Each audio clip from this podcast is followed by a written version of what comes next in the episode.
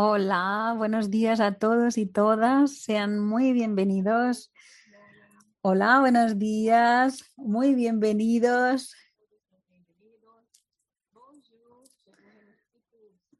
Buenos días a todos. Este es el epicentrismo en debate número 76. Hoy es viernes, día 20 de agosto de 2021, 2021 y el tema del epicentrismo en debate hoy es epicentrismo sin fronteras de la especialidad universalismología. Yo soy Cristina Aracaki y soy y conocí la concienciología y empecé a voluntariar en el año de 1995 y en el 1997 empecé mi docencia concienciológica. En 2001 empecé las prácticas de la TENEPS y desde el año de 2006 integro el Consejo de Epicones de la CCCI. Entonces vamos a ver aquí la definición.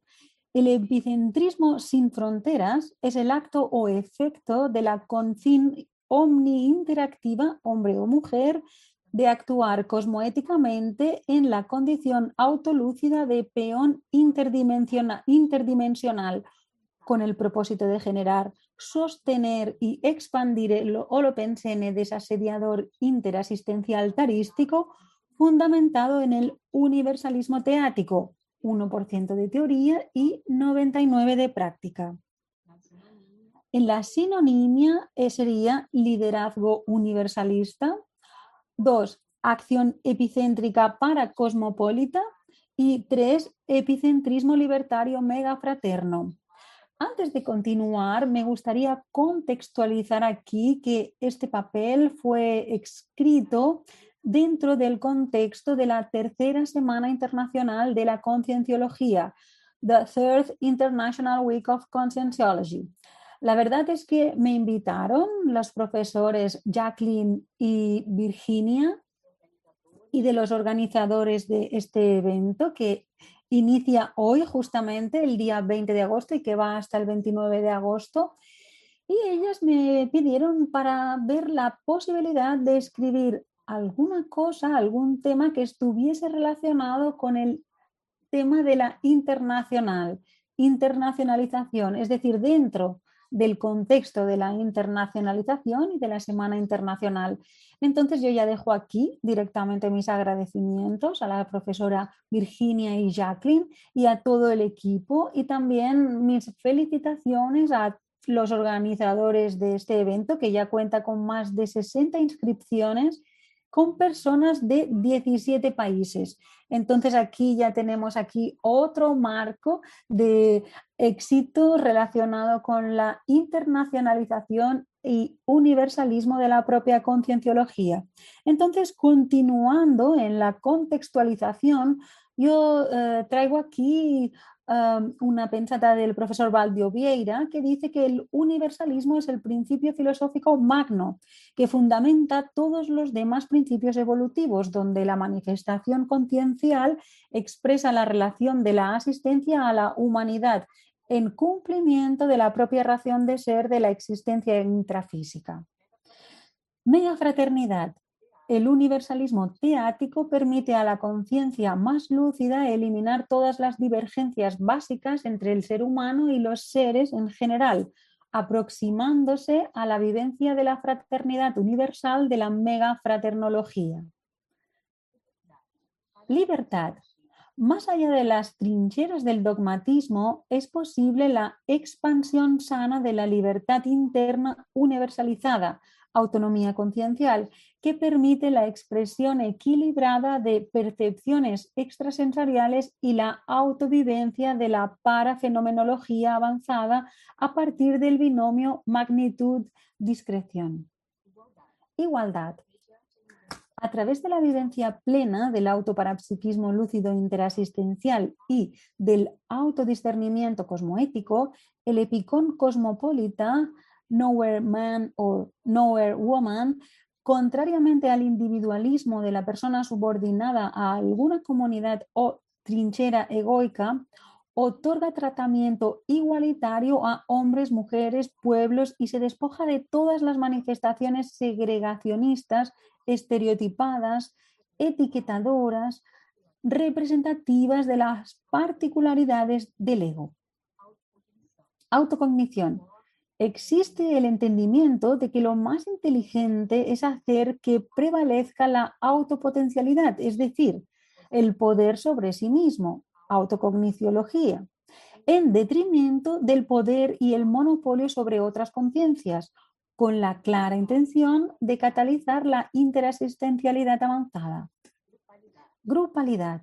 Mediante el empleo del binomio admiración-discordancia, la concine Picón da el paso inicial al universalismo franco, constituyendo la grupalidad cosmoética, megafraterna, neofílica, con respeto a los demás y a la libertad de expresión, la más evolucionada de todas las libertades individuales y grupales. Y el penúltimo parágrafo de esta división sería el texto de la profesora Katia Arakaki, autora del libro Viajes Internacionales, que consta en la bibliografía. En la división de la casuística, en la página 2, yo traigo algunos hechos relacionados con mi existencia actual en el que podemos hacer algunas correlaciones y algunas afinizaciones con el Holopensene internacional, por decirlo de alguna forma. Y en el parágrafo para hechos, yo comparto con ustedes ejemplos de tres experiencias que yo he tenido y que me han ayudado mucho, como yo digo, a comprender mejor la cuestión de la amparabilidad sin fronteras.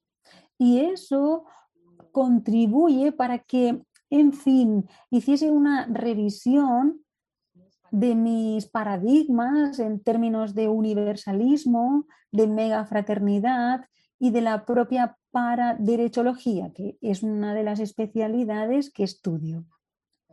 Entonces, en estas experiencias una de ellas que comparto aquí con ustedes es que yo estaba en la condición del profesor eh, Epicón de la dinámica de la paraderechología, una dinámica que se realiza aquí en Fotiguazú, en el CAEC, ahora no en este momento porque están suspendidas las dinámicas a causa del confinamiento y la pandemia, pero es una dinámica que empezó hace más de 10 años y en el segundo es una experiencia que yo estaba en el epicentrismo del ECP2 y la tercera experiencia durante la práctica de la TENEPS en África, en África del Sur, en Sudáfrica. Más tarde podemos, si queréis, comentar a partir de las preguntas de ustedes. En cuestión de la enumeración, yo he hecho aquí una, una selección que a mi entender tiene un carácter bastante universalista. Y cuando hice esta lista, así como todo este papel, este documento, yo he, pensado bastante en las personas que no están en Brasil. Y entonces fue con la finalidad de proporcionar, es decir, era una oportunidad para proporcionar a esas personas una visión de lo que ya ha sido hecho. Si nosotros miramos el, trabajo del IIPC, el Instituto Internacional de Proyección, Proyecciología y Concienciología, que ya, tiene, que ya tiene una experiencia de más de tres décadas realizando trabajos.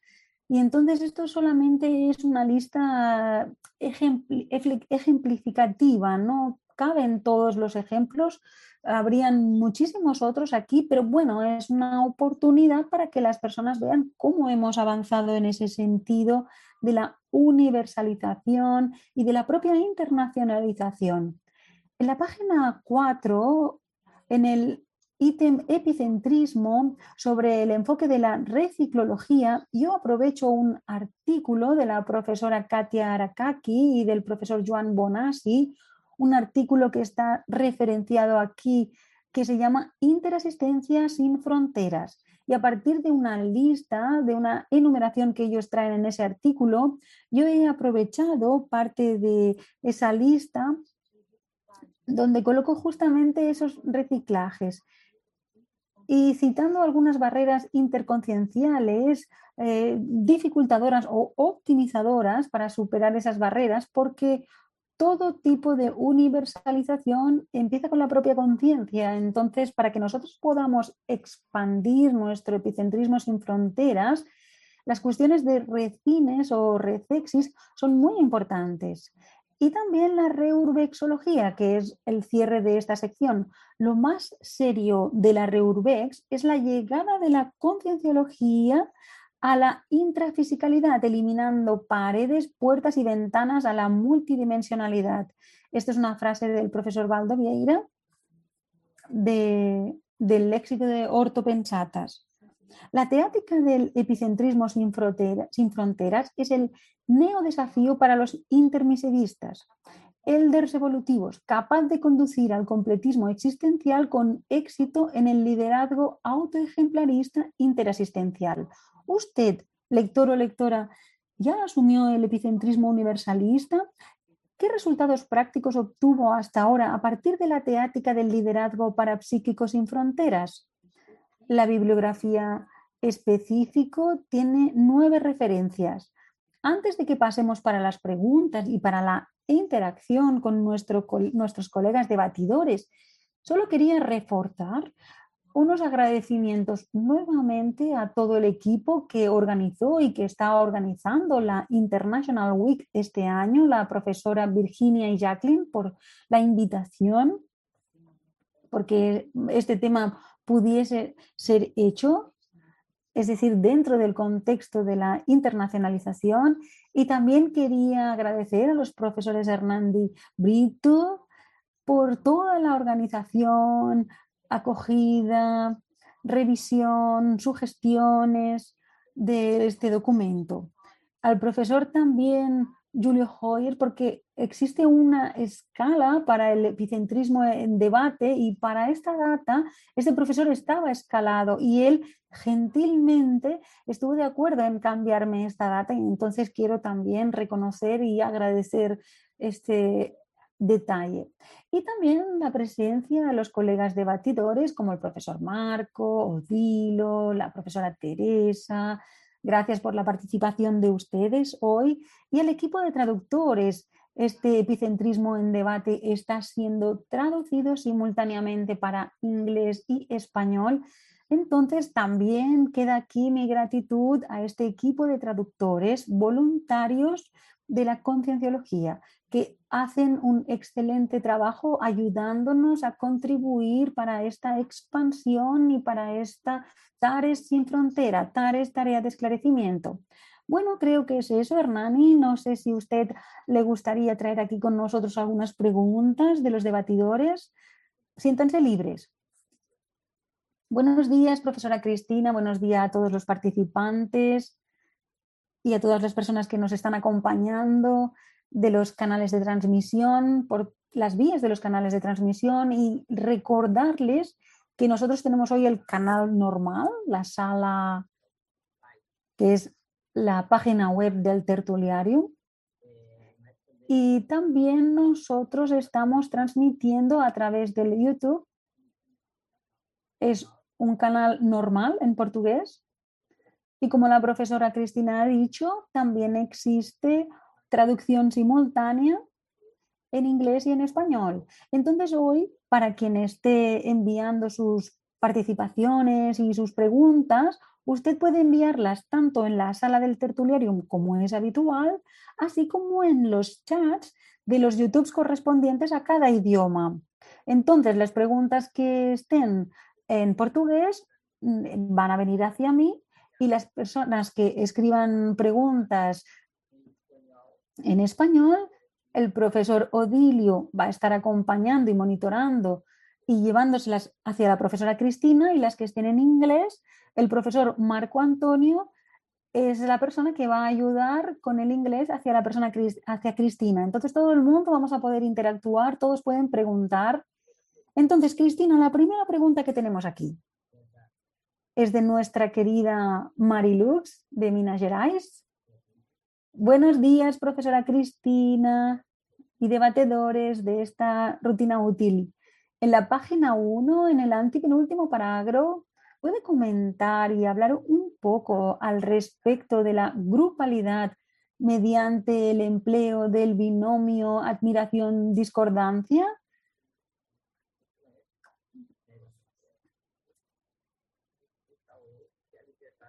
¿Podría usted hablar sobre este ítem,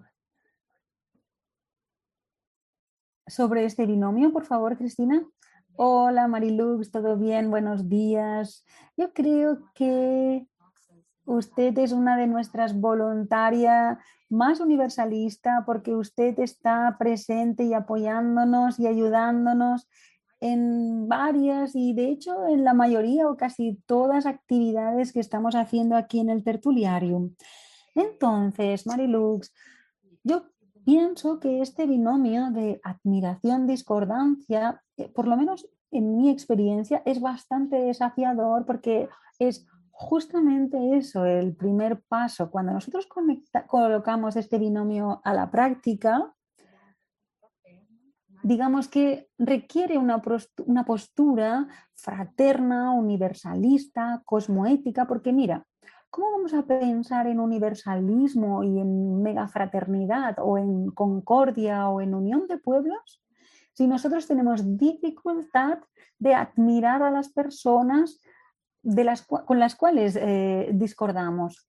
O también incluso poder discordar de aquellos con los que, de aquellos a los que admiramos. Entonces yo creo que es una vía de mm, una doble vía. Es decir, nosotros no, necesitamos mm, colocarnos en un extremo, es decir, eh, ni hacer, nosotros en el día a día, con nuestra familia, con nuestros amigos, con el voluntariado concienciológico, ¿Cómo son nuestras reacciones pensénicas? ¿Cuál es el patrón de pensamiento, sentimiento, energía?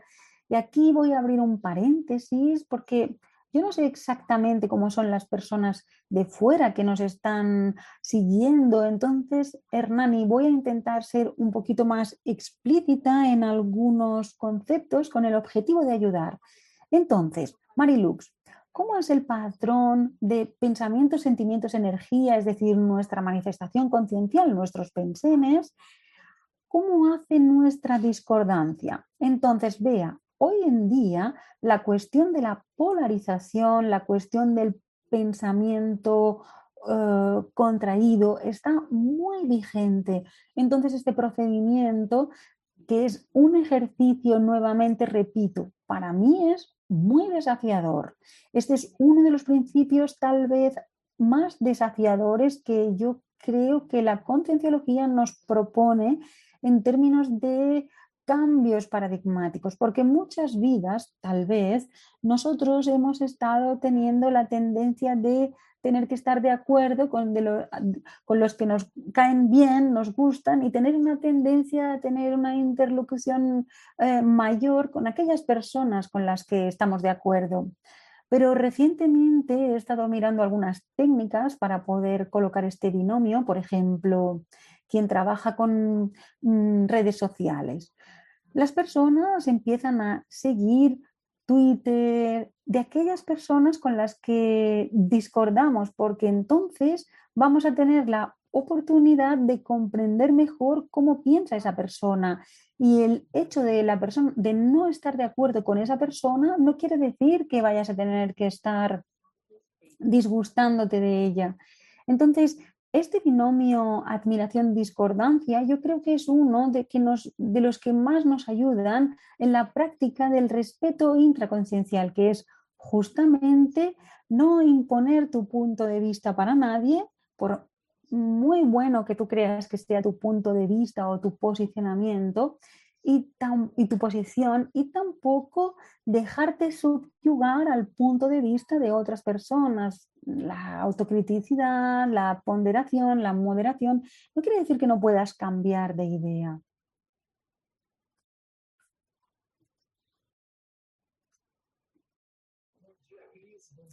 Buenos días, Cristina. Buenos días a todos, Cristina justamente en este ítem que nosotros, la mayoría nos trae, que usted nos trajo, usted habla de la libertad de expresión como la más avanzada de las libertades.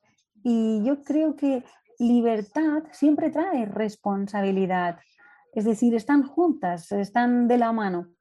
Y entonces eso, buscando un poquito lo del derecho y cómo usted correlacionaría esta libertad avanzada de, de, expresión, que es una libertad avanzada, con la responsabilidad de esa comunicación, porque los defectos que nosotros estamos observando de polarización, etcétera, muchas veces son deleterios, es decir, usted acaba rompiendo con la cuestión de interlocución entre grupos.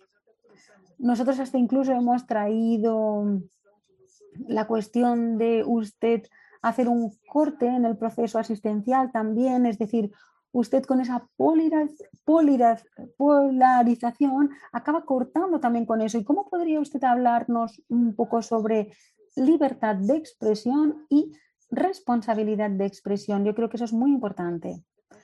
Sí, esto que has dicho es muy serio. Este binomio libertad-responsabilidad es uno de los pilares del propio estudio de la paraderechología. Entonces, toda libertad trae un nivel mayor de responsabilidad, pero a partir del momento en, que, en el cual nosotros vivenciamos y tenemos una noción de la propia dinámica evolutiva, de, nuestra propia dinámica evolutiva, por ejemplo, la cosmoética o la ley de causa-efecto, nosotros ya podemos ir acercándonos más a esta responsabilidad para tener una actuación de mayor libertad. Entonces hay que observar muy bien los efectos de lo que decimos, de cómo lo decimos, de cómo nos manifestamos y antes que nada tenemos que cualificar nuestra intencionalidad. Entonces, ¿cuál es el objetivo? ¿Con qué intención? Aplicar el discernimiento. En este caso, ¿es mejor hablar o es mejor callarse? Porque la libertad de expresión no significa verborragia. La libertad de expresión significa un discernimiento mayor en el momento de hablar, en el momento de oír de escuchar y también en el momento de callar. Entonces, la persona con más libertad de expresión tiene más, digamos así, más madurez para el ejercicio de sus atributos de comunicación que no sean solo hablar. Entonces, la propia condición parapsíquica, la propia condición pensénica, y entonces muchas veces hay libertad de expresión. Mira, pues entonces voy a decir todo lo que yo quiera, de la manera que yo quiera, como yo lo entienda. Pero no es eso. Nuevamente, cuanto más libertad uso de esa libertad responsable y madura, muchas veces queremos que nosotros estemos más callados, más quietos, porque entramos en un modo de discreción mayor. Y hay otro factor también que yo creo que es muy importante en la condición de libertad de expresión, que es el escuchar, la práctica del escuchar, una escucha que técnicamente se llama escucha atenta, escucha empática, escucha activa, porque hoy existe tal vez una cierta ansiedad en la persona en posicionarse siempre. Y entonces las personas, en vez de escuchar para comprender, ellas escuchan para responder.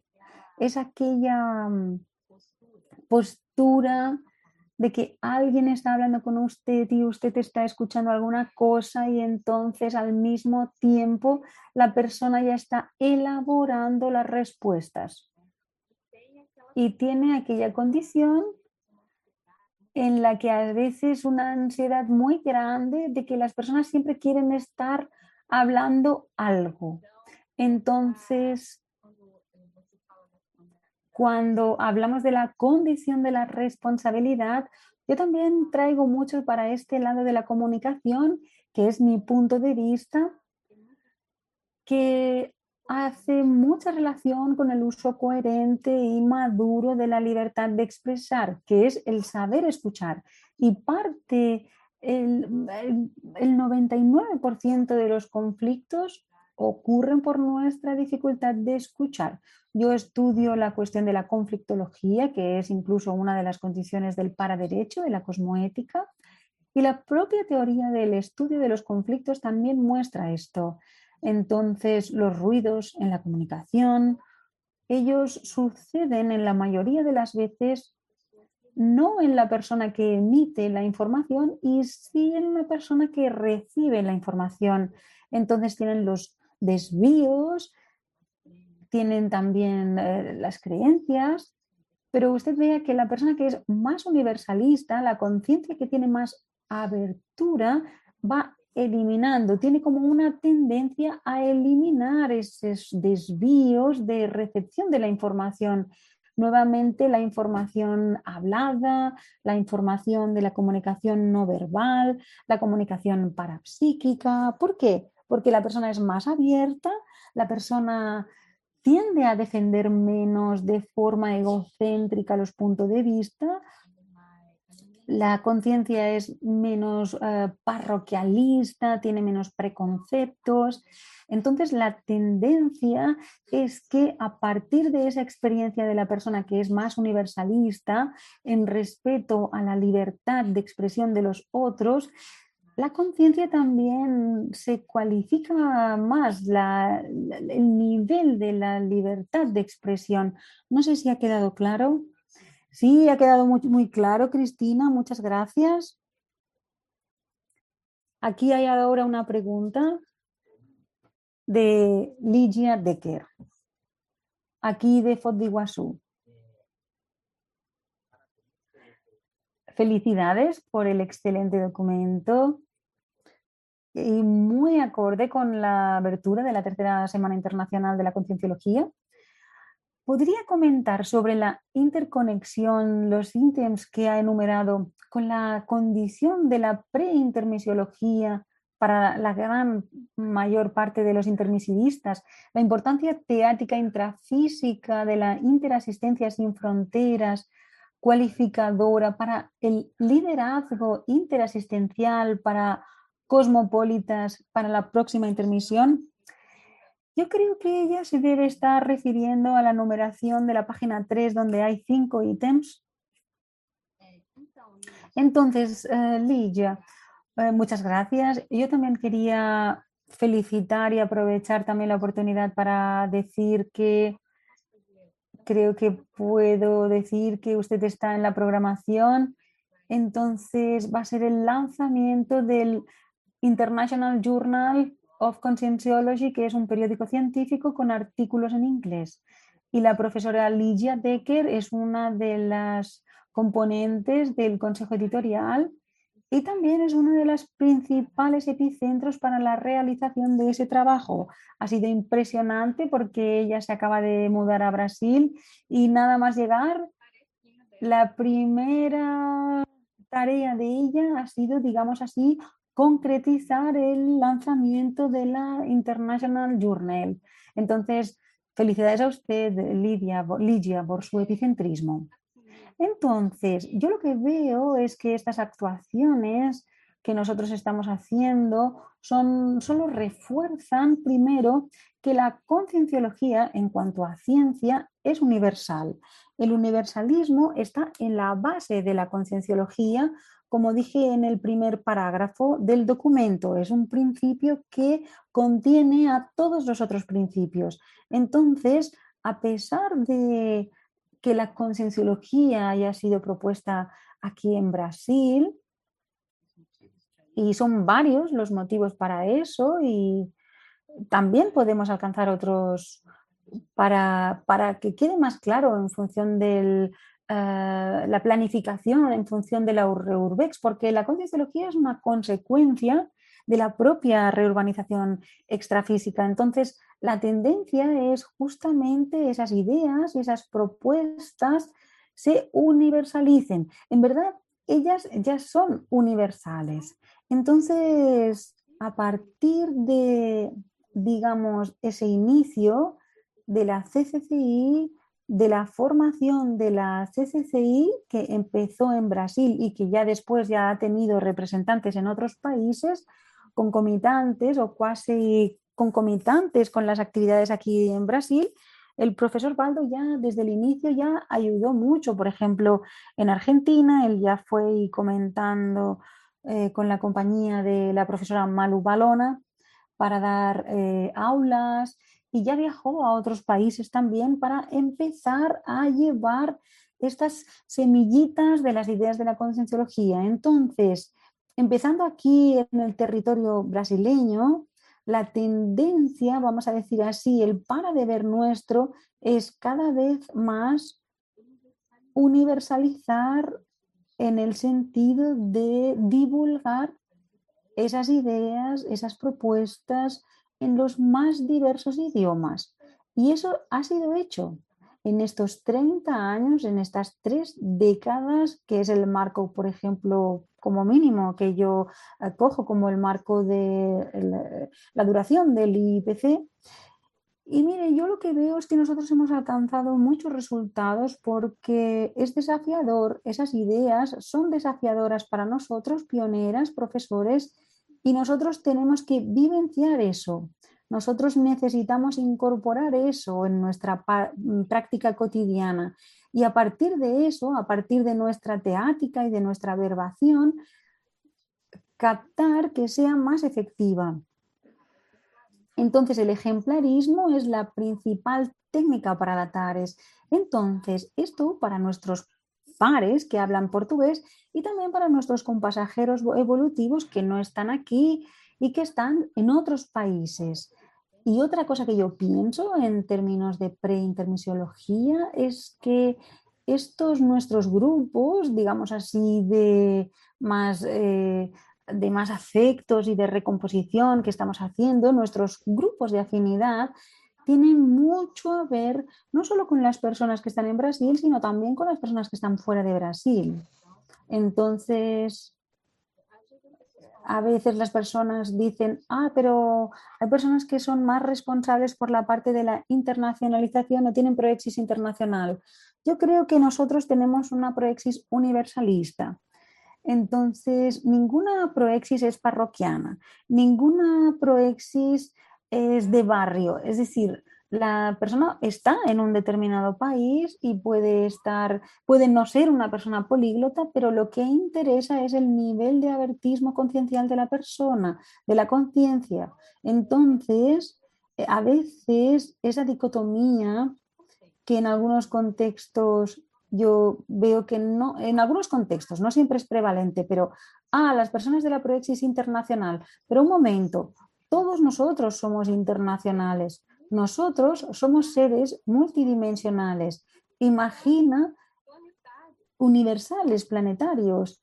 Entonces, nosotros tenemos que considerar en nuestra proexis las conciencias brasileñas, indianas, francesas, en fin, que de ese mundo, de todo este mundo, a las conciencias, a las conciencias extraterrestres, a las conciencias extraterrestres. Entonces, pensar así más amplio creo que hace parte de la preintermesiología. Por eso que en la frase enfática, si usted se para a pensar, yo he intentado hacer así un juego, un juego en el sentido de, a pesar de que nosotros seamos el de revolutivos del curso intermisivistas, esta condición de el epicentrismo sin fronteras me parece en la hipótesis que yo trajo, que yo traigo un neo desafío porque es justamente con el curso intermisivo más y además es una hipótesis. Nosotros vamos teniendo una expansión en términos de visión, cosmovisión y una postura más abierta, menos sectaria, menos defensiva de nuestro ego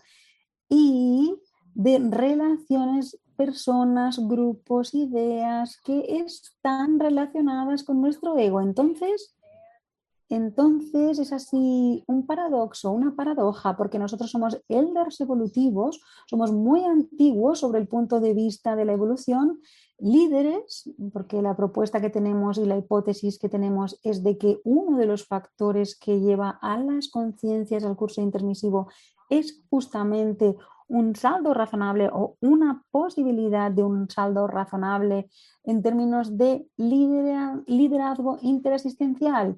Pero nosotros, aunque seamos antiguos, tenemos neodesafíos. Y yo veo que esa condición de la universalización es un neodesafío para nosotros.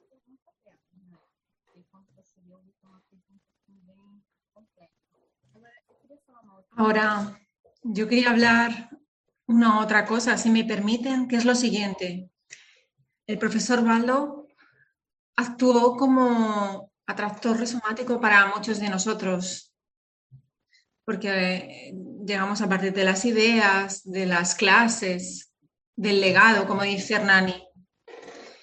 Pero ahora me parece con estas actividades, mm, creo que vamos a comenzar entrenar esa atractividad y nuestro público no puede estar solo en Brasil. ¿Estáis de acuerdo con eso? Entonces, esa condición de, de, la fuerza presencial, de nuestras interrelaciones y conexiones solo biográficas con otras conciencias fuera de este país. Y cuando hablo de esto, no solo hablo de la postura de apertura que he comentado antes, pero también el desarrollo de algunas habilidades para alcanzar, este, alcanzar el público que estoy diciendo. Entonces, por ejemplo, aprender un otro idioma, entender culturas diferentes, interesarse por eso. Esto forma parte de la segunda parte del, de, que estaba comentando, ¿no? de, del paper que he traído para la discusión. Entonces, en relación a la preintermisiología, tenemos la oportunidad de entrenar esa capacidad de atracción o atractabilidad. Entonces, la hipótesis es que depende del nivel de completismo existencial, que yo repito que es universal, internacional, internacional mundial, interplanetaria, interasistencial, multidimensional, a partir del nivel de completismo de nuestra ProEx, nosotros vamos a tener la posibilidad de actuar como líderes interesistenciales en la intermisión después de la segunda de Soma. Hernani, ¿tú piensas que le he respondido a la pregunta? Hernani dice que sí. Cualquier cosa podemos, podemos eh, volver después.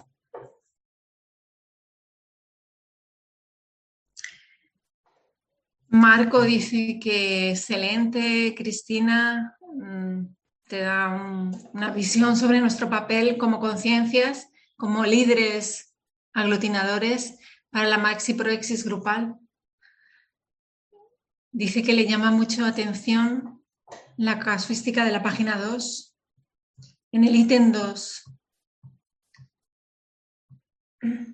dice eh, el tema del box thinking entonces, como a veces estamos condicionados a, separar las cosas por cajas, ¿no? por casillas.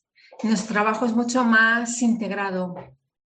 Yo me acuerdo de un comentario de Claudio García en un curso que decía que nuestras relaciones son de, CPF, que es como si fuese el DNI, no de, del, del código, ¿no? del, CNPJ, ¿no? que es como si fuese el número de persona jurídica. Marco pregunta cuáles son los desafíos de nuestra comunidad en términos de en relación a las instituciones concienciocéntricas para, para ver las transferencias internas ¿no? y ver las barreras en las relaciones nosotros somos integrantes de la SOFIN, entonces, ¿cómo podemos desafiarnos para realizar esa, interactuación más eh, cosmopolita? Cris agradece y, dice que la experiencia, una experiencia que ella tuvo, ¿no? Fue, la marcó bastante o mucho, porque por el nivel de fraternismo que ella percibió de los amparadores y cómo esa experiencia para ella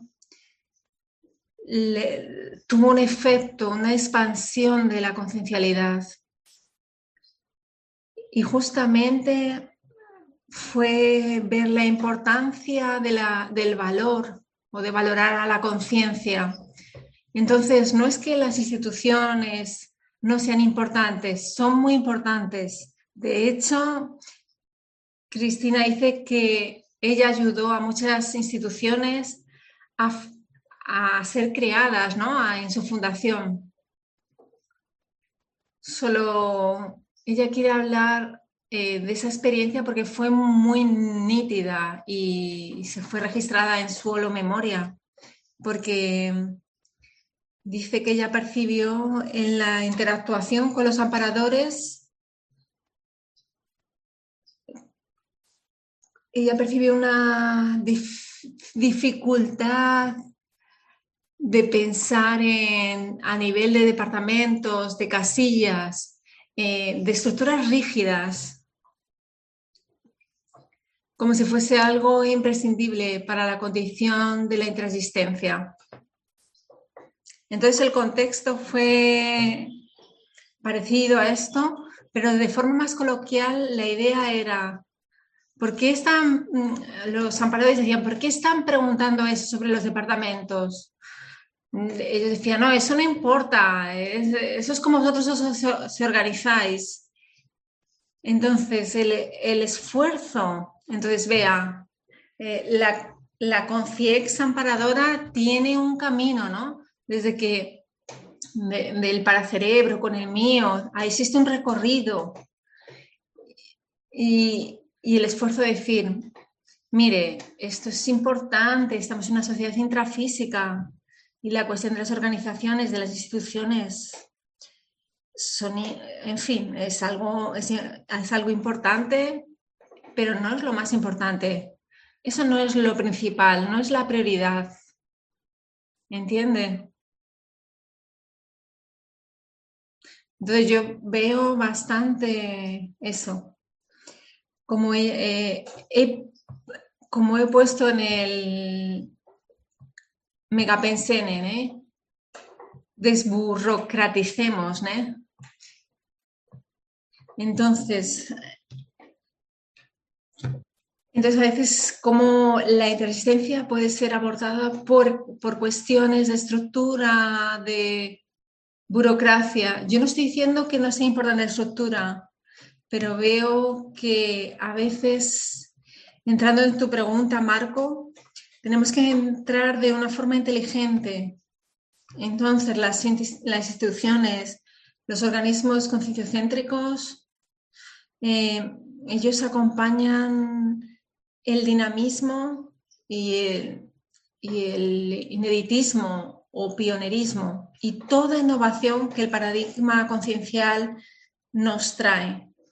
Entonces, así, de la misma forma que reciclamos a nivel técnico para reciclar, reciclar nuestra intraconciencialidad, em, yo traigo bastantes hipótesis en las cuales existen varios principios, varias técnicas de la propuesta del paradigma conciencial que pueden, desde el punto, desde el punto de mi vista, que haya más espacio para que se aplique en el área organizacional. Yo sé, Marco, que tú trabajas con eso eh, junto con el equipo de Aracé, pero creo que existe bastante espacio para eso. Entonces, en el momento que buscamos formas, hasta el punto de vista experimental, para organizarnos jurídicamente, institucionalmente y grupalmente de una manera más innovadora, en el sentido de algo más próximo, de ideas más en sentido disruptivas, ¿no? Eh, desde el punto de vista conciencial, yo pienso que nos puede ayudar a calificar nuestra intraconciencialidad nos ayuda a conectarnos con holopensenes de comunexes más evolucionadas. Entonces yo pienso que una comunex más evolucionada, imagino que no tiene departamentos. No es que sea una no es que sea una persona que, que, que comúnmente esté en una comunex, pero yo creo que es de esa forma. ¿Por qué? Porque la cosmoética, el para derecho, los propios códigos de cosmoética en, detrimento de, otros aspectos, yo creo que eso nos ayudaría y nos daría un impulso rumbo a una grupalidad más interasistencial entre nosotros y a partir de nosotros. Ahora, la cuestión de la internacionalización, eso es más importante, porque, vean, nuestro país, Brasil, tiene una tradición muy burocrática. Nosotros seguimos una tradición jurídica de, mucha burocracia, eh, notario, registro. Yo, yo puedo hablar de eso porque yo lo he vivido y eso es un atraso porque eso tiene mucha relación con la cuestión de control. Porque muchas veces la, burocracia no tiene el objetivo de la burocracia. Porque existe esa idea falsa de que vas a tener un control, pero es falso. En el sentido de la internacionalización, determinados países o lo pensiones no tienen esa condición burocrática. Entonces eso no se entiende es como si no encajase. Entonces yo veo que esa apertura y esa predisposición y principalmente la cuestión de, la aplicación del principio de la descreencia en, en el asunto, en el apartado de experimentar, experimentar y ver los resultados de nuevas formas organizativas que permitan mayor fluidez y en la SOCIN ya existe, existen varias formas. Fuera también de Brasil existen otros modelos.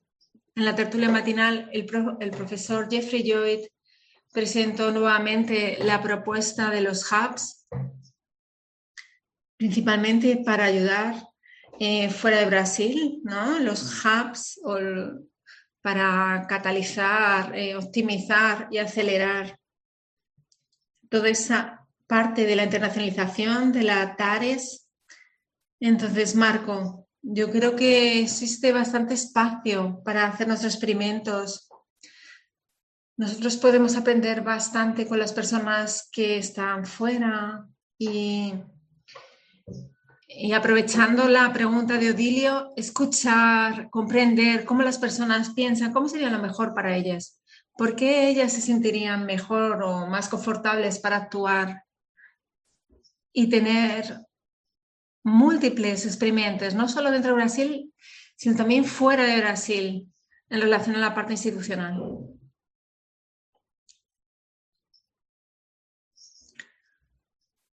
Odilio, sí, eh, quería colaborar que a veces nosotros confundimos las instituciones como el fin entonces, las instituciones son el medio para hacer la asistencia. Y, entonces, seguramente fue esa respuesta que los amparadores dieron. Cristina dice, sí, que es exactamente eso mismo. Las instituciones nos ayudan o sirven a, a la evolución de la conciencia, que es lo que puede optimizar o ayudar e impulsar entonces, a veces lo que fue usado en el, siglo anterior, ¿no? en, la década del 80, hoy, hoy en 2021, que es otro siglo, puede ser repensado, reformulado.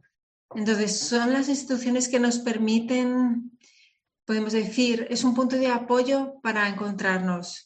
Es muy importante en la condición del voluntariado. Entonces, vea, entonces, vea, de propia, del propio cambio lo pensénico, ¿no? Existe una autopensata del profesor Baldo, que no me acuerdo bien, pero dice, pero hablaba sobre por qué el de las instituciones concéntricas, por qué.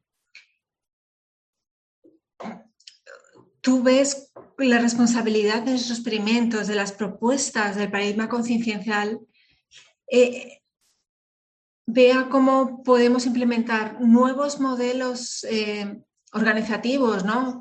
Que pueda ayudar a la SOCIN, ¿no? Como modelos, como ejemplos, y también cómo cualificar o calificar las relaciones organizacionales, porque es la concienciología en la sociedad, intrafísica, es en el planeta. Entonces, es una forma de Odilio dice que es la forma de expresar en el planeta. Cris dice que sí. Cristina dice que sí. Hay unas preguntas más. Hernani está hablando ahora. Andresa tiene una pregunta de Fodiguazú. Su pregunta en la página 2. ¿Podrías explicar la técnica de la sinergia paradeontológica o paraderechológica? Sí, es la técnica es la técnica interesistencial del sinergismo megatraforológico. Entonces las personas se van a enfocar en sus trafores y a partir de las interacciones energéticas, dos o más personas van a interactuar energéticamente con los participantes dentro de la dinámica parapsíquica.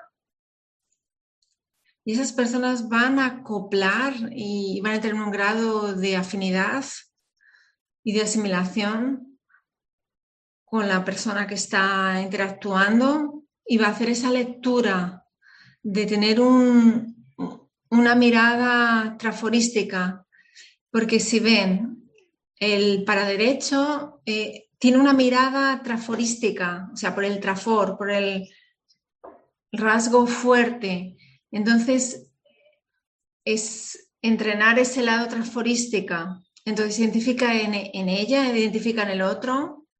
Y a partir de esa identificación múltiple de trafores, las personas van, a partir de ese acoplamiento energético y de esas asimilaciones, ellas van, esas personas van a crear un sinergismo de, de megatrafores e intencionalmente a partir de esas energías o en ese o ese sinergismo lo van a enfocar para un foco interexistencial. Entonces, un ejemplo, piense, imagine que el foco de definición sean las condiciones que, que está ocurriendo en Afganistán, toda esta situación. Entonces, cada uno va a pensar en su trafor en un primer momento Después va a haber un trabajo energético de energización. Ellas van a acoplar eh, viendo el trafor del otro y van a provocar ese sinergismo y van a pensar en esa situación mm, en Afganistán. Entonces, esta, esta actuación de sinergismo megatraforológico creo que es importante en la interasistencia, ¿para qué? Para ver el trafor del otro, intencionalmente provocar el sinergismo, porque no ocurre naturalmente. Eso es provocado, o sea, es catalizado por la voluntad de la conciencia. Entonces, cuando la persona ya tiene más conciencia de eso y tiene una mirada más traforológica, esa intención de catalizar, yo voy a usar mi trafor yo voy a ver el trafor del otro, vamos a ver la, combinación que vamos a hacer y cómo ser ese sinergismo, ya que el resultado va a ser mayor. Entonces, 2 más 2 es mayor que 4, porque el resultado va a ser mayor. Y en esa dinámica es interesante la casuística que yo traigo aquí con vosotros, porque cuanto más vemos los trafores, los puntos positivos de otras culturas, de, diversos pueblos, culturas, eh, étnicas, eh, vamos a catalizar el sinergismo. Entonces, por eso es interesante, porque en mi percepción yo vi la conciencia como si fuese un,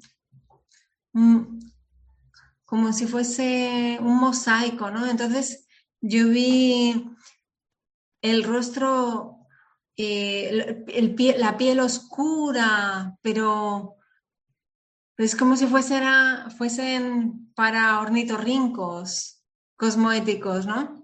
Entonces tenían características de varias etnias y eso me impactó La idea que me pasó es exactamente esa. En el momento que aprovechas las características, los, rasgos fuertes de cada cultura, entonces sabemos que la conciencia es universal. Nosotros sabemos que, que, dentro de nosotros traemos una múltiples herencias y, para, y una paragenética grande algo multirracial, ¿no? multicultural, porque nosotros ya hemos vivido en, muchos contextos eh, culturales y cuanto, cuanto más sepamos aprovechar esas memorias, esos recuerdos y esos rasgos positivos desde el punto de vista o lo biográfico de otras existencias, más vamos a tener capacidad y valorar lo del otro. Entonces, mi ejemplo. Entonces, yo soy, yo soy nieta de, japoneses, ¿no? Porque mi padre es, es de ese origen y mi madre es, es brasileña, eh, que tiene raíces bien brasileñas. Entonces, dentro de mí, además de la, además de la poesía brasileña, que también yo tengo otros rasgos de la cultura japonesa. Mi hermana también tiene esos rasgos. Y eso me ayuda, esa, esa, ese mestizaje me ayuda. Y por hipótesis es como si fuese una posibilidad de, de cualificar o de implantación de un lo pensé universalista. Entonces yo creo que es eso. Yo, yo puse aquí, entonces lidere para universalizar. Entonces los líderes, más que conducir, yo creo que el papel del líder cosmopolita o para cosmopolista es hacer esa integración de puntos fuertes de las conciencias independiente de la cultura, de la, para de la procedencia que tengan, de los contextos, porque la universalización es eso, es la expansión de los, de los abordajes, es la ausencia de preconceptos, la ausencia de posturas segregacionistas, pero también la condición, la cualidad y el talento de saber integrar, integrar personas, integrar ideas, integrar trafores, por eso el sinergismo transforológico es importante. Ok, gracias Hernani. Una, una pregunta de Eduardo de Doria. Él hace dos preguntas, eh, porque la primera pregunta ya la has comentado, pero si quieres comentar un poco más. Dice, en la última línea del, del ítem 2 para factos, eh, cuando habla de desburocraticemos la interasistencia con dos R's, vivimos en un país que nos ahoga la burocracia, las, el papeleo. ¿Cómo nuestra burocracia hiperdérmica ¿no? que está en nuestra piel, cómo podemos hacer para para superarla, ¿no? A partir de la intransistencia. Y otra pregunta, el ítem 3 de las barreras, barrera grupal, ¿podrías eh, ejemplificar el fuego amigo? Cristina agradece a Eduardo. Primera pregunta, ¿cómo podemos desburocratizar? Comience intraconciencialmente. Entonces, lo externo no, no, existe mucho control, ¿no? Pero la condición intraconciencial de burocratizar, porque todo eso es, como te quedas un poco más burro, ¿no? En el sentido, en el sentido de trabajar entonces la rectilinearidad pensénica, de la objetividad, del antitrust antitrastorismo energético. Entonces, tener objetivos más claros, trabajar para dar menos vueltas, tener menos requisitos, que muchas veces aparecen como, como una forma de seguridad y una falsa noción de control sobre, sobre nosotros o sobre los otros.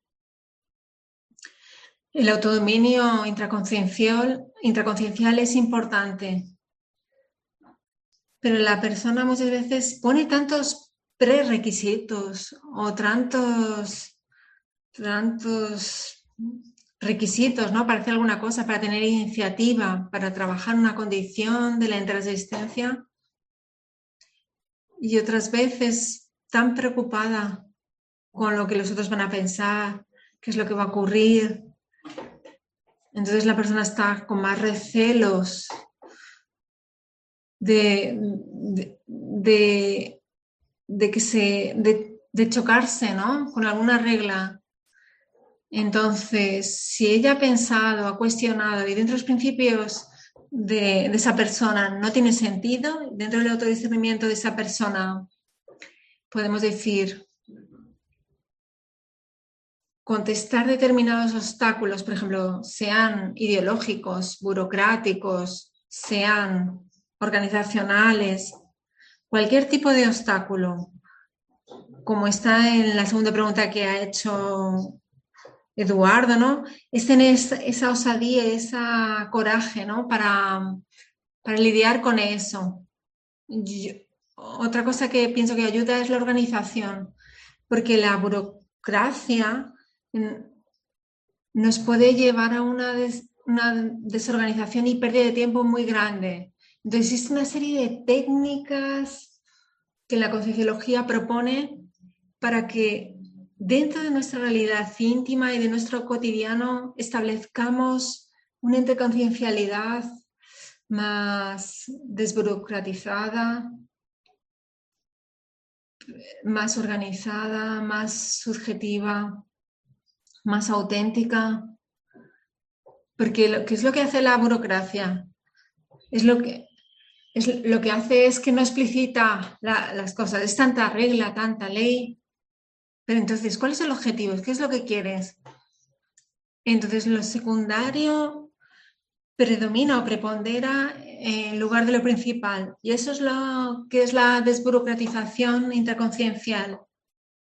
Entonces, pensar justamente en, lo que es prioritario en el momento evolutivo. Eh, yo creo que la respuesta de la CONCIEX ayudó, ¿no? O el contexto. Y ahí, en, la relación del fuego amigo, ¿qué significa ese, término coloquial? es como, es, eh, es nuestro team, nuestro equipo eh, que están que están apoyando pero en contra. Entonces, imagínate, es un, un equipo de, de, fútbol o de baloncesto.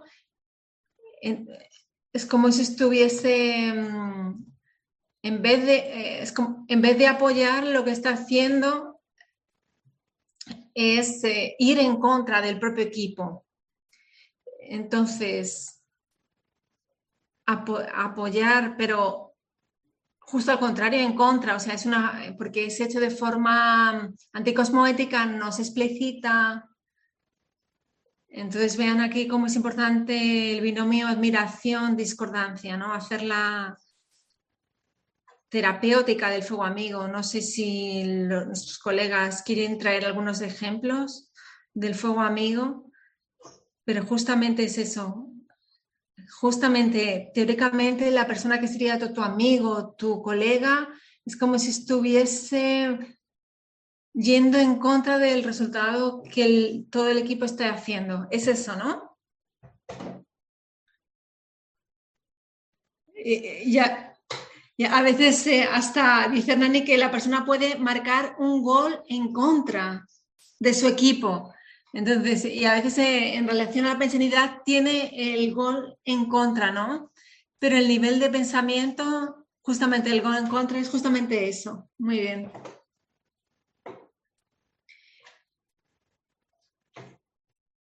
Entonces, otro complemento ¿no? que está eh, Marco hablando.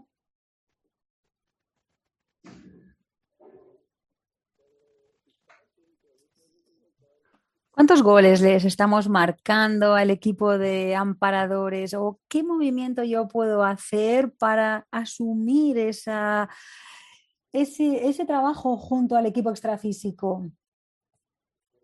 Porque yo quería incluir aquí en el ítem 3 de su casuística, que es muy interesante también esa experiencia que usted trae sobre estas relaciones de los equipexes, de la diversidad. Entonces nosotros somos simplemente aprendices de esta paradiplomacia de los amparadores y simplemente a veces estamos intentando marcar, no marcar un gol en contra de este trabajo interasistencial, porque esto de nosotros quebrar nuestros paradigmas del proceso interasistencial, que a veces, a veces esas barreras culturales o otras barreras que nosotros traemos ya arraigados de otras existencias, es que acaban siendo los limitadores de nuestra actuación. Sí, es verdad, Marcos. Usted sabe que esa casuística es uno de, ese hecho es uno de los más marcantes en términos de aprendizaje de paradiplomacia, porque nosotros estábamos en una ciudad llamada Neusklut, que es una ciudad cerca del club del National Park, de aquella reserva en África del Sur. Y entonces Roberto eh, había salido, eso fue en 2014, cuando fuimos a visitarlos en África del Sur. Y entonces nosotros teníamos que ir para el parque y entonces estuvimos 10 días dentro del parque y entonces nosotros estábamos dentro del coche y los animales fuera, porque también estábamos eh, abarcando también los prehumanos, la flora, la fauna, el respeto, la consideración, en fin, la libertad. Para mí fue una experiencia súper marcante. Pero, en fin, también nosotros decidimos quedarnos en una ciudad más próxima para parar, para poder pasar la noche, porque después teníamos que conducir y entonces yo fui a hacer TENEPS. Y mira, Marcos, ¿sabes? Mira, fue una TENEPS que me marcó para siempre, porque en aquella época mi amparador de la TENEPS era un amparador así más, tenía un perfil, vamos a decir que era como si fuese una asunción de más callado, más compenetrado, más serio. Y, y era una persona así muy discreta, con muy, todavía, con la rectilianidad, pensénica, pero era una conciencia, vamos a decir, de pocas palabras, pero de mucha información, mucha comunicación. Y entonces yo empecé a prepararme para la TENEPS.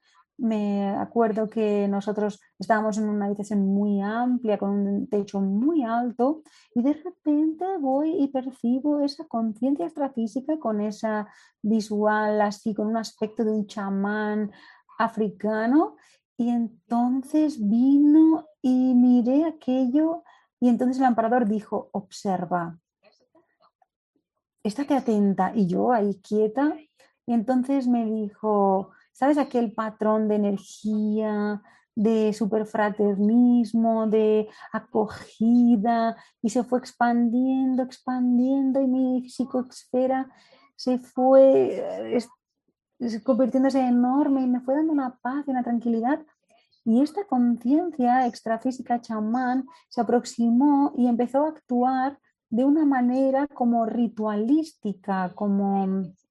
Y entonces yo percibí que estaba eh, mandando la TENEPS aquel día y mi amparador de TENEPS estaba quieto y los dos quietos y aquella conciencia extrafísica hacía unos movimientos así con la mano y yo percibí como unas cosas de energía de colores que salían del suelo, como muy interesante. Y de repente trajo una manada de elefantes, pero muchos elefantes, y trajo una manada de elefantes para dentro de la TENEPS, de aquella burbuja de energía, y empezó a salir energía, energía, energía, y una cosa enorme y todo energizado para Europa.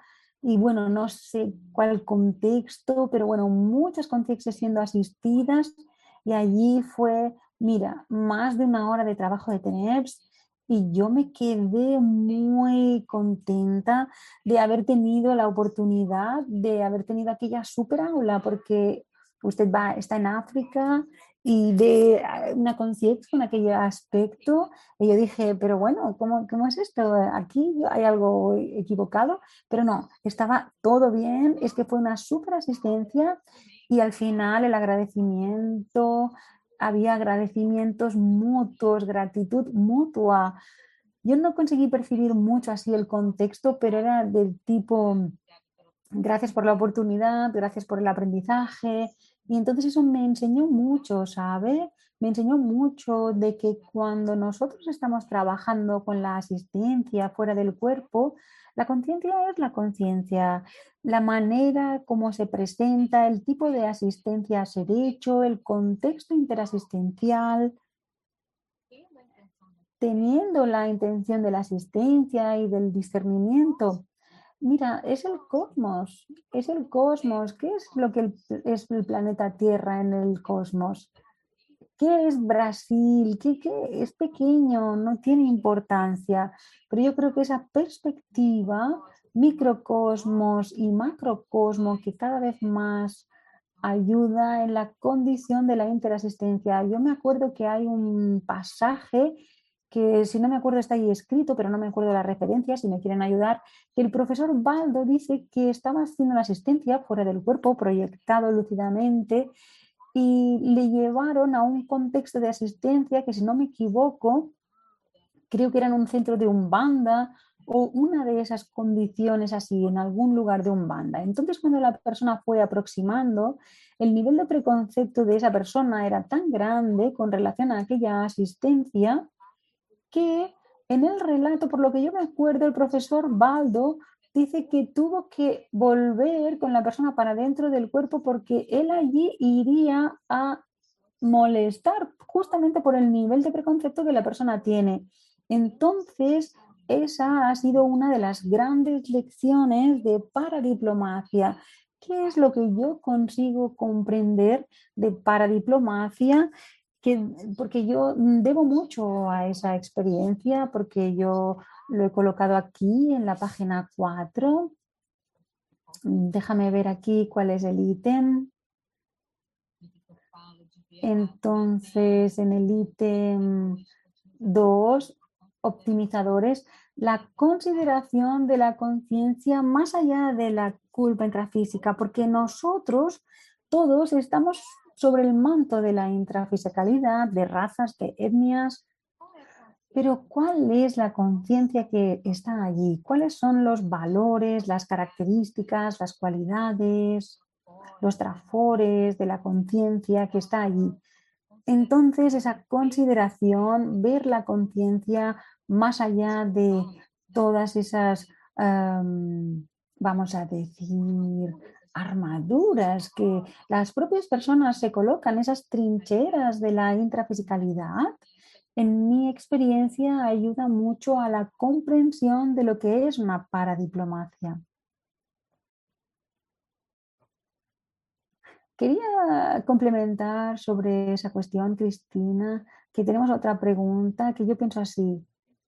Hay que pensar en esa condición en que nosotros también, tanto nosotros como de los otros, es decir, si por ejemplo, si es usted el que ha hecho un gol contra, hay que pensar en la restauración inmediata, es decir, arreglarlo lo antes posible y de la manera más asertiva y cosmoética. Lo que has hecho, lo que has cometido. Pero si fuese otro el que lo ha cometido, ajusta, perdónale, continuamos amigos, hacemos latares y cuando tuviéramos la oportunidad de manera asertiva, cosmoética y sigue adelante el trabajo. Creo que es por ahí. Sí, es eso mismo. Entonces aquí hay una pregunta, Cristina, hablando sobre, la pregunta es de la Katia. solo Katia. Entonces, ¿podría hablar sobre TNPSista y para diplomacia de aprendizaje? Bueno, Katia, va mucho en función de esa experiencia que yo tuve. Entonces, vea, como TNPSista, nosotros tenemos una súper oportunidad de ir comprendiendo más esa tarea interasistencial de la paradiplomacia. Porque la paradiplomacia, desde mi punto de vista, está justamente para incrementar la interasistencia entre las conciencias, considerando las características peculiares y las características singulares. Entonces, el, el paradiplomata lo que hace, el paradiplomático lo que hace es auxiliar en la integración y también a veces va a actuar como mediador, pero con ese foco en la interasistencia. Entonces, dentro de aquel contexto específico, ¿qué es lo mejor para esas conciencias? ¿O qué es lo menos peor si estamos considerando el principio de la economía de males de la cosmoética, pero siempre con ese foco en el asistido? Y sin foco en sí mismo. Entonces, ¿qué es un diplomático? El diplomático es una persona que representa un determinado grupo. Nosotros, en la condición de paradiplomáticos, somos representantes de las ideas avanzadas de la concienciología. Nosotros somos representantes de los principios intermisivos y nosotros somos representantes de las ideas, entonces de la mega asistencia que es la reurbanización extrafísica, la reurbex. Entonces, en primer lugar, ese perfil más universalista, ese perfil más despreconceptuoso, ese perfil más acogedor, ese perfil más heteroperdonador, que es lo que Hernani ha colocado en su habla ahora, en sus palabras, Hernani lo ha colocado ahora, y eso se trabaja mucho en la TENEPS. Una experiencia que yo tuve es que a partir del momento en que mi TENEPS estaba desarrollándose, yo creo que yo estoy alcanzando, por ejemplo, yo estoy avanzando en mi auto-incorruptibilidad, en mi nivel de auto-perdón o heteroperdón, porque cuando el escenario es la interasistencia de la TENEPS, eso está más diversificado.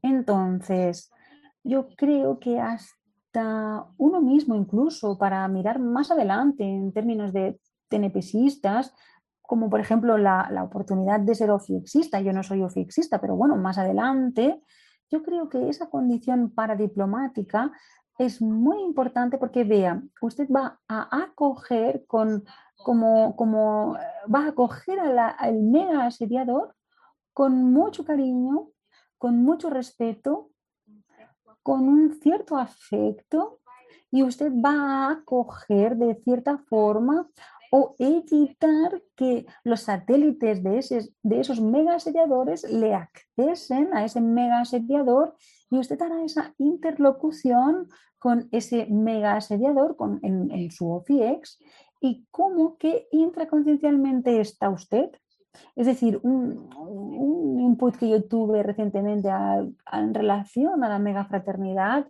pena que el profesor Marcelo no está aquí, pero vamos a ver qué piensan mis colegas. ¿eh?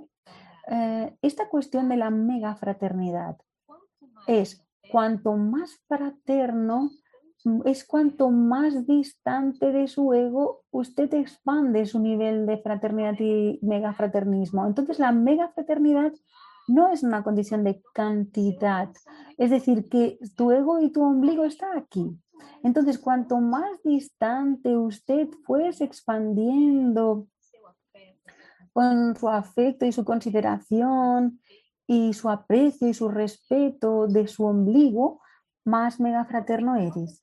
Entonces, vamos a pensar más adelante, em, un genocida o es decir, aquellas con reus que, están en los tratados y entonces empieza a entrenar con la condición de un afecto sincero, no, catequista, que eso es importante, la condición de la afectividad sincera y cosmoética, no en un sentido de imponer desde el punto de vista o imponer ese principio concienciológico o hacer algún tipo de adoctrinación o catequesis de la conciencia, sino dentro de aquella idea que Hernán ha traído en sus últimas palabras de un perdón y de una voluntad genuina de asistir a la persona a partir de la necesidad de la persona y no a partir de nuestra necesidad mm, según nuestro punto de vista.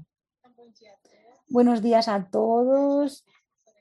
Muchas felicidades, profesora Cristina, por este documento. Usted ha traído aquí la de la barrera lingüística. Y yo me he quedado pensando sobre la cuestión de esa mega fraternidad, porque a veces nosotros, precisamente aquí en Brasil, que todavía existe esa barrera fuerte de la dificultad de aprender ciertos idiomas, pero yo creo que para ampliar esa cuestión de la cosmovisión es necesario también el, hablar varios idiomas, porque yo creo que usted está hablando sobre la optimización y hasta incluso la cuestión de los coloquialismos para nosotros conseguir también comunicarnos sobre ese tipo de conciencias. Entonces, eh, ¿Qué tendría usted que acrecentar? Bien, Teresa, hoy es, hay tantos recursos, la tecnología, hoy el mundo está tan interconectado en términos de posibilidades de que las personas aprendan otros idiomas, que entonces yo creo que eso es muy fácil. En mi época era curso de inglés, yo tenía que ir a la cultura inglesa, y tener un libro debajo del brazo, pero ahora tenemos todo, porque la persona dice, ay, tiene una aplicación aquí que yo coloco en el Google y ya hablo. Pero no es eso, porque cuando la persona habla otro idioma, eso hace un cambio de la manera de pensar. Los lingüistas ya lo han dicho, cuando usted aprende otro idioma, usted empieza a pensar de manera diferente porque cada idioma, no soy especialista en eso, pero cada idioma trae y reflexiona un modo de estructuración del pensamiento distinto. Entonces, por ejemplo, la lengua japonesa, que ellos invierten, son fonemas, etcétera, eso muestra un modo más específico de, los, de cómo piensan los japoneses, que es así más metódico. Hay otros idiomas que son eh, por ejemplo, latinos, etcétera, que son más fluidos. Por ejemplo, el alemán se va juntando como porciones de palabras. No sé si tiene personas que hablan alemán asistiéndonos, midiéndonos, pero ellos van colocando como una palabra después de la otra y eso va dando otro concepto. Entonces, aprender un otro idioma no es solamente la cuestión de comunicarte con otras personas, sino también es una cuestión de flexibilizar las estructuras mentales pensénicas, ¿entiende? Y entonces, además de eso, otro, otros beneficios es que usted empieza a acceder, también al grupo interasistencial, sea usted en la condición de asistente o en la condición de asistido. Porque a veces determinadas ideas y determinados conceptos, mientras que la persona no desarrolle la capacidad de lo que sería la idea pura, muchas veces esa idea puede venir en otro idioma. Entonces, por ejemplo, eso también acontece conmigo, sucede conmigo. Estaba yo en una actividad parapsíquica o hasta incluso en un estado de descoincidencia mayor, en algunos momentos que tengo insights, la idea no viene en portugués. A veces viene en otro idioma, viene en inglés o viene en francés o en fin. Entonces, yo creo que cuanto más nuestros signos, vamos a decir así, cuanto más nuestros signos fueran variados y diversos, más posibilidades de información y de captación de ideas vamos a poder tener. Entonces, además de eso, hoy hay muchas cosas La información está ahí, está disponible para todos. El problema hoy no es cómo adquirimos la información, sino seleccionarla y pensar cómo, qué vamos a hacer con la información que estamos adquiriendo, no solo en, en, los idiomas, sino más allá del portugués, también está el inglés, que por ejemplo es un idioma bastante universal. Entonces, hasta para eso, usted tiene que saber leer y tener acceso a otras cuestiones. ¿He respondido a la pregunta?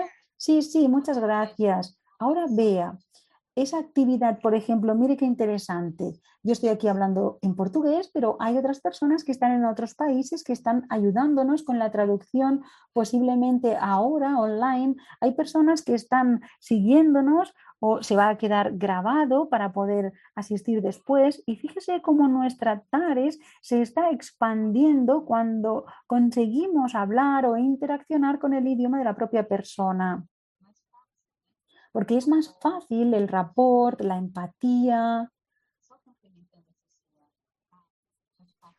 Entonces, eh, complementando tu, tu comentario, ayer estaba pensando lo siguiente, realizando un ejercicio empático. Imagina que estás en el interior de Finlandia o estás en una tribu africana y tú eres intermisivista y dentro de ti tienes esa inquietación, tengo algo para hacer, tengo una idea, tengo una cosa, yo no sé. Antes, vosotros, antes de conocer la concienciología, no sé si habéis pasado por eso, pero yo sí. Yo fui buscando otras cosas. Yo fui al misticismo, yo fui caminando, fui haciendo, tanteando, ¿no? Aquello que pudiese, mm, como si pudiese,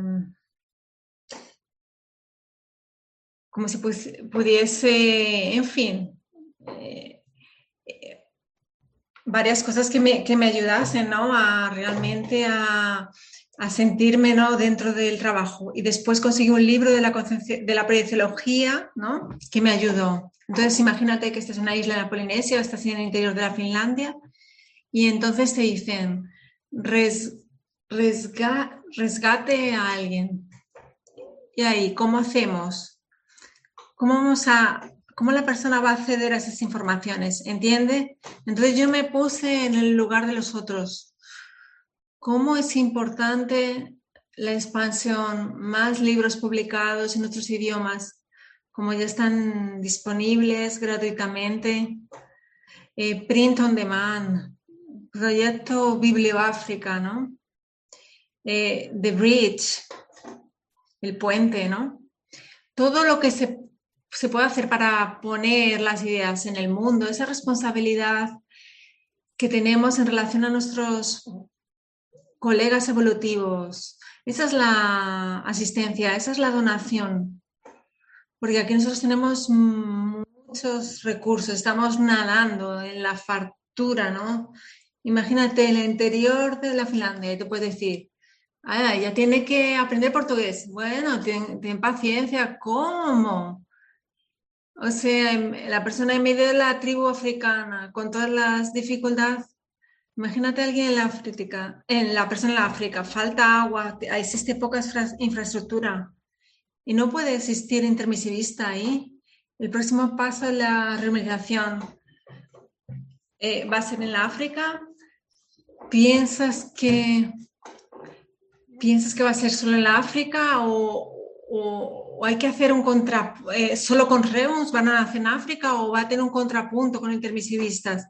Entonces la persona se tiene que preocupar con la alimentación, con la, con la infraestructura, y además tiene que aprender portugués para acceder a la, a la concienciología. Bueno, entonces se pongan en el, lugar de los otros, hagan ese ejercicio de ponerse en el lugar del intermisivista que está buscando a su grupo. Antes que, que tenía New Age, ahora ya no es más, ¿no? Eh, busca una cosa, busca otra y no, no encuentra nada. Entonces piensa en eso. ¿Cuánto podemos colaborar ya sabiendo esas ideas? Ya teniendo acceso a todo. principalmente nosotros, con la generación que ha convivido más con, el profesor Baldo Vieira, cuando, cuando estuvimos a su lado haciendo la interlocución, piensen en la responsabilidad de dividir, de dividir, de compartir, de explanar eh, el conocimiento que tenemos para todo el mundo, porque eso puede hacer una gran diferencia en la progresión de nuestros compasajeros evolutivos. Ok, Teresiña, gracias por la pregunta. Eh, conseguí expandir bastantes cosas. Una pregunta de Viviane Bastos. ¿Podrías ampliar la casuística de para diplomacia y en las recomendaciones de cómo actuar en relación a, Afganistán. Hola Viviane, gracias por la pregunta. Qué bien que, que estés aquí. Entonces yo pienso que lo primero es, no, no pienses mal. Yo creo que el primer punto es ese. El segundo punto es el contexto histórico ayuda. Entonces, una visión histórica eh, te ayuda a entender cómo las cosas se dan. Entonces existe el asunto de la karma de las naciones, existe el proceso del curso grupo kármico, entonces con ese nivel de, de con ese tipo de visión, tienes más recursos que te ayudan en esa reflexión personal y preguntarse cómo puedes ayudar más.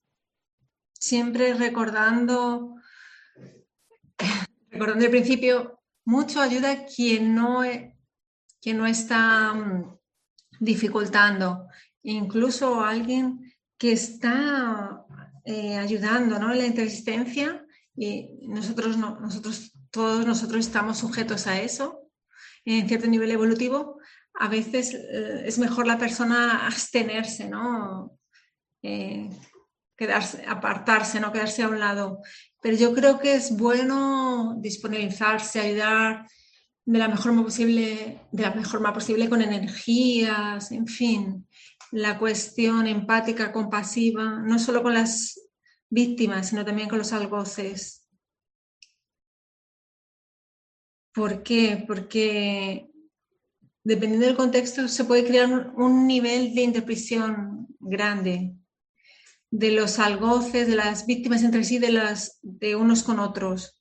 Entonces, ¿cómo a partir de nuestra pensanidad nosotros podemos ayudar? Otra cosa es, es nuestra práctica cotidiana. Entonces, evitar eh, repetir actitudes eh, eh, no repetir en actividades cotidianas actitudes como las de Afganistán o Haití, que ha preguntado antes, ¿no? Evitar prácticas fundamentalistas. Entonces, a veces podemos tener ideas libertarias y caer en eso, en el fundamentalismo, ¿no? Entonces, entonces el resultado de nuestra manifestación conciencial, de nuestra pensenidad, va a sumar y agregar, uno lo en más positivo, más homeostático. En fin, uno lo en más de pensenidad, de, de algo más homeostático. Entonces, a veces emanas tus energías para, para uno lo en más de un fundamentalismo religioso, pero a veces nuestra práctica está más cerca de ese lo pensene y eso crea una contradicción y la ayuda no es efectiva o se queda menos efectiva. No puedo decir que sea efectiva, pero menos efectiva. Entonces, todo depende de cómo funciones desde el punto de vista, cómo nosotros pensamos y nuestra verbación. Entonces, esa cuestión de paradiplomacia, yo soy un aprendiz de paradiplomata. Yo veo la condición de la paradiplomacia es muy importante, sobre todo en la condición multidimensional, porque el resultado de nuestra teática es lo que realmente va a ser nuestro, como si fuese nuestro, eh, nuestra tarjeta de visita, como si tuviésemos las credenciales que nos permiten transitar paradiplomáticamente desde el punto de vista interdimensional e intergrupal e interideológico e interasistencial. No es lo que tú dices, sino lo que tú haces, lo que tú eres. En la condición de intermisivistas, y no solo de intermisivistas, la condición de personas que tenemos acceso a las ideas de la concienciología, eh, estas propuestas que hacen sentido, ¿no? Y a partir de nuestras prácticas tenemos, tenemos varias oportunidades. Entonces el pasaporte, el pasaporte, rojo, ¿no? El, el, diplomata tiene ese pasaporte, ¿no? Libre, ¿no? Eh, que es nuestra autoridad moral. y nuestra autoridad moral viene mucho de nuestra teáctica y de nuestra verbación. Odilio. Cris, esto que estás comentando está en el ítem libertad. Una libertad interna universalista que acaba rompiendo con esos paradigmas que nosotros cargamos, ¿no? Y se lleva a un otro patamar de comprensión, de una forma más auténtica y próxima. Y yo pienso que que fue interesante relacionar con las percepciones extrasensoriales, una vivencia más avanzada de la parafenomenología y también dentro del proceso, el, dentro del proceso del binomio magnitud-discreción. ¿Puedes hablar de eso? Entonces, yo pienso que cuanto más libertad la persona tiene dentro de la responsabilidad, sería responsabilidad sin ser represión, sino siendo la expresión máxima de tus capacidades, de tu discernimiento y tu ponderación. Entonces, cuanto más te sientes libre de tus creencias, de las trincheras ideológicas, de las represiones, de las auto y heterorepresiones, y principalmente cuanto más te sientes libre de la autocorrupción. Yo creo que una de las cosas que más aprisiona bastante es el nivel de corrupción o el nivel de autoengaño que se impone a sí misma. Y existen diversas razones para eso. Entonces, cuanto más libre la persona está, mayor expansión de las potencialidades que ya tiene. Y con eso la perceptibilidad de esa persona avanza más, no desde el punto de vista del show parafenomenónico, sino desde el sentido cualitativo de las informaciones, de las ideas de acceso cognitivo. Entonces, es la condición de la para cognición. Eh, hubo un, verbeto que, un verbete que fue escrito recientemente para cogniciología. Entonces es la cuestión de la parafenomenología más avanzada. Entonces, por ejemplo, la cosmoconciencia o los fenómenos de la pangrafía, ¿no? Eh, la manifestación a través del concienciés y eso va generando una discreción de la conciencia. Entonces, la, apuesta del binomio magnitud-descripción. Entonces, cuanto más avanzado sea el fenómeno, desde el punto de vista pancognitivo, vamos a decir, cuanto más avanzado desde el punto de vista eh, pancognitivo en relación al fenómeno, la tendencia es que la persona sea más discrética, porque porque la persona tiene un entendimiento mayor, eh, está más reflexiva y por la propia característica cosmoética antiegocéntrica de fenómenos más avanzados. Porque a partir del momento que existe un entendimiento de eso, la postura es tener una postura, la postura es tener mayor discreción. Entonces, hay personas que, un ejemplo, a veces un fenómeno de cosmoconciencia, pero de un modo general, son personas que no alardean, que tengan cosmoconciencia, a no ser que existen objetivos más cabotinos. A veces con objetivos para pedagógicos, estadísticas es muy importante, claro. Pero fenómenos de cosmoconciencia más más genuinos normalmente tienden a la persona a tener un nivel mayor de discreción. Si por la propia teoría de la escala evolutiva y de los niveles evolutivos, tú ves cierta lógica en eso. Fenómenos más trascendentes, actuaciones más complejas desde el punto de vista de la interasistencia, niveles evolutivos de, de cosmoética, de fraternidad, de maxifraternidad más avanzados desde el punto de vista evolutivo, van haciendo con que la persona sea más discreta. ¿Por qué? Porque no existe mucha necesidad, porque la persona no está, no tiene tanto, tan, tan carente de energía, de reconocimiento, está más preocupada para donación que para recepción.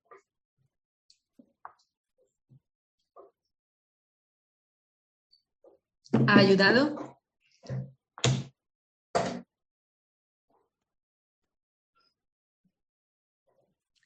La pregunta de Eduardo Doria, de Curitiba.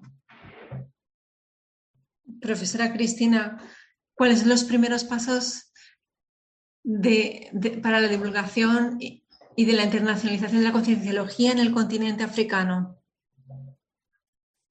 Entonces, Eduardo, lo que yo sé, parte de lo que está en la bibliografía concienciológica Existen varias pensatas del profesor Valdo Vieira comentando sobre el foco de la Reurbex ahora en el continente africano por los motivos de la retribución, por comenzar nuestra caminada como sapiens. Nuestra etapa en nuestro planeta comenzó básicamente en aquel continente. Entonces existe ese, sentido de retribución y también por los propios, eh, las propias bolsas no lopensénicas que haya sobre esos continentes, esos bolsones, ¿no? Entonces piensen en el continente africano. Para ayudar necesitamos conocer. Yo sé que en el libro Céfiro hubo una transcripción del profesor Baldo cuando creo que existe un capítulo eh, cuando habla de la reurbanología y existe el, proyecto de bibliodiáspora, ¿no? que está bajo la condición de Katia Arakaki y el profesor Joan Aurelio eh, que fue sugerido por el profesor Valdo Vieira, que hubiese una distribución de los, preferiblemente de los léxicos y ortopensantes en todo el continente africano. Existe un equipo de voluntarios que trabaja con los profesores, pero ellos son los responsables del proyecto. También existe la profesora Juliana Costa, está también ahí haciendo trabajos de interasistencia en África. Recomiendo el libro que ella ha escrito, haciendo una comparación eh, de una asistencia con una personalidad consecutiva en África y existen varias iniciativas o intenciones de ayudar al continente africano. Entonces, pienso que nuevamente es el interés. ¿Por qué yo tengo interés? Porque existen bastantes cosas para ayudar en el planeta. Ok, vale, no todo el mundo va a tener tanta afinidad con el continente africano. Vamos a continuar haciendo asistencia, pero la condición es el interés. ¿Por qué? porque quiero ayudar, cuál es el nivel de afinidad. Es un continente muy complejo, África, sea por la condición de las etnias, de las tribus, todo el proceso colonialista en el continente africano. Entonces la persona necesita evaluar si existe una relación en relación a eso. Y otra cosa, si está liberada para hacer ese tipo de trabajo. Porque a veces el, nivel de, Es como si fuese el nivel de deuda, ¿no? Que, la persona tiene es grande. Entonces, las personas con mentalidad más, con una mentalidad más de esclavización, la, persona que tenga esa mentalidad de, dominación, ¿no? La persona que tiene que ver cuál es la capacidad de ella, ¿no? Para meter la mano, ¿no? En ese proceso. Yo estuve en ese continente africano y yo no puedo decir que estuve mucho tiempo, pero en mi experiencia, que fui brindada por esa por esa, por esa experiencia ahí y también en mi Teneper. Yo estuve en África del Sur, ¿no? En Johannesburgo y en otras ciudades cerca. Eso no lo pensé desafiador, de modo general, pero, pero es la pena, ¿no? Mm, Hernani, no he dicho en el inicio, pero al final, pero no se crea nada de lo que he dicho aquí. Utilicen el principio de la descreencia y principalmente tengan sus propias experiencias, tengan sus propias experiencias y experimentos, experimente, actúen, cualifiquen la intención. ¿Por qué?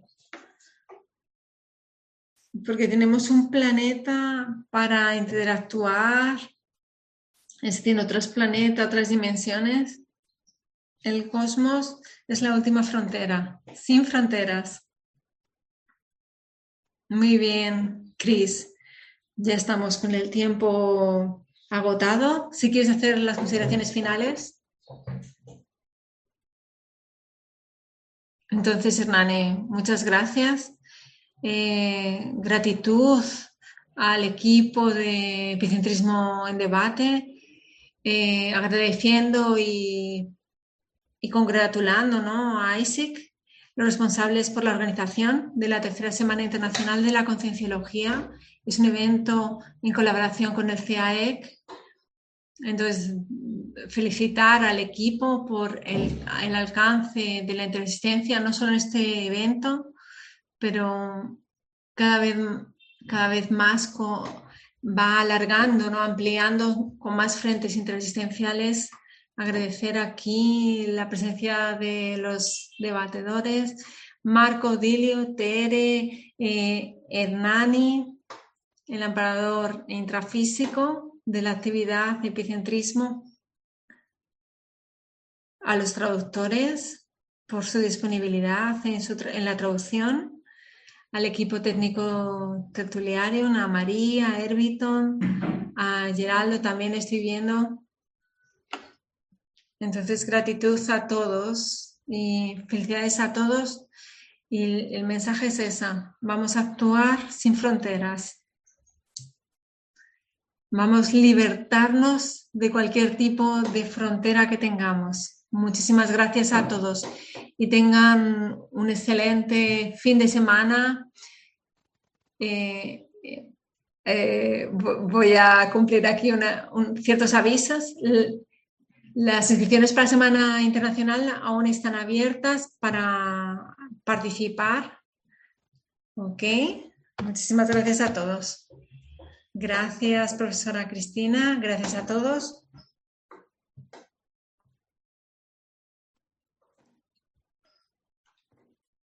Entonces, nuestra puntuación. Tuvimos en portugués 333 accesos, 48 espectadores simultáneos, en inglés 116 accesos, 10 espectadores simultáneos en español, 160 accesos y 9 espectadores simultáneos. En total, tuvimos la puntuación de hoy varios Muchas gracias a todos. El próximo epicentrismo debate será polinomio de la interassistencia de la especialidad interassistenciología con la profesora Patricia Pia Larisa. Eh, gracias a todos y hasta el próximo epicentrismo en debate.